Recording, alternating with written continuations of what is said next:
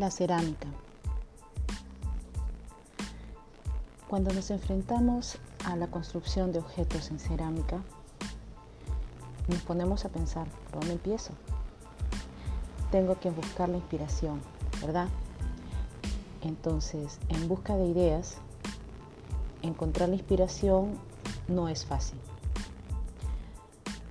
La mayoría nos quedamos bloqueados. Suele ocurrir cuando llevamos mucho tiempo haciendo las mismas cosas, eh, que nos aburren por la repetición. ¿Cómo podríamos resolver este problema? La inspiración está a nuestro alrededor. Todas las cosas naturales y artificiales tienen forma, color y textura. La clave está en mirar y registrar las cosas que nos emocionan. Fuentes para empezar. Podríamos consultar los libros en internet, los sitios web como Pinterest, Etsy, etc. Los sitios web también de asociaciones cerámicas, galerías, centros de arte, museos, ferias, mercados y estudios de ceramistas. Otra fuente de inspiración son los trabajos de otros ceramistas. No se trata de copiarlos, sino de anotar las cosas que te gusten y te parezcan valiosas. Formas, colores, texturas, equilibrio, pequeños detalles como la posición de una asa o un pico, el ángulo de un borde, el encaje de la tapa, etc. Tienes que aprender a preguntarte por qué unas cosas te agradan más que otras. Si es posible, reúne imágenes, ya sea en el ordenador, en el móvil o en el papel, y haz fichas que recojan detalles específicos que te gustarían incorporar a tus propias obras. Recuerda que no siempre está permitido hacer fotos en museos y galerías y que siempre hay que pedir permiso antes de fotografiar las piezas o usar las imágenes.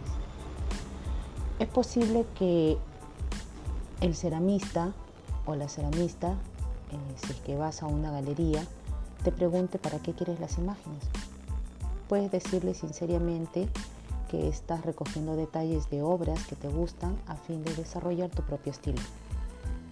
A menudo descubrirás que te sugieren cosas que no eh, se te habían ocurrido. Los ceramistas son gente generosa, pero no les gusta que otros copien sus obras, en especial si es que han tardado muchos años para perfeccionarlas. Tienen que dejar bien claro que esa no es su intención.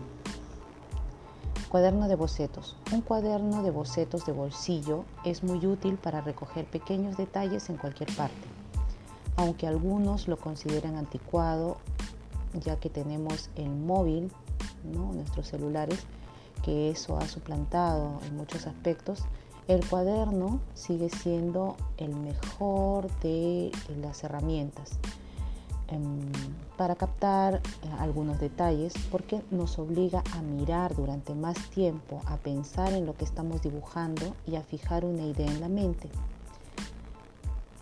Puedes pegar en tu cuaderno eh, cosas y escribir notas recordatorias de tus pensamientos.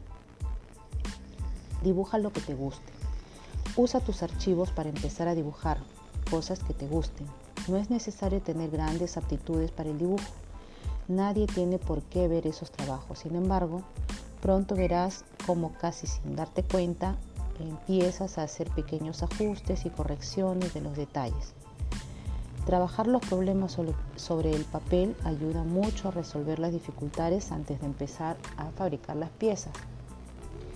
Reúne montones de imágenes en hojas de papel, formas que te gusten, variaciones de una forma de distintos detalles, haz anotaciones junto a los dibujos, cosas que te hayan ocurrido, se te hayan ocurrido, ideas alternativas o detalles que te ayuden a desarrollar la forma, em, aunque a veces resulte que pienses que es innecesario, hay que hacerlo.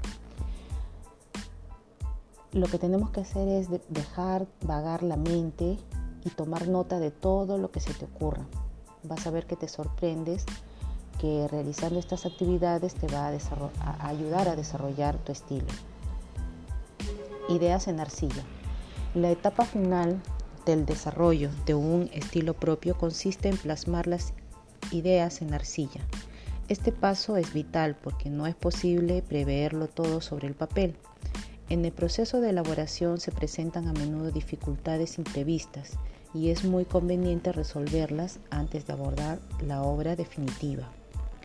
Conserva las piezas de prueba y anota todos los detalles relacionados con ella, como por ejemplo el peso, el tipo de pasta, método de construcción, temperatura de la cocción, etc.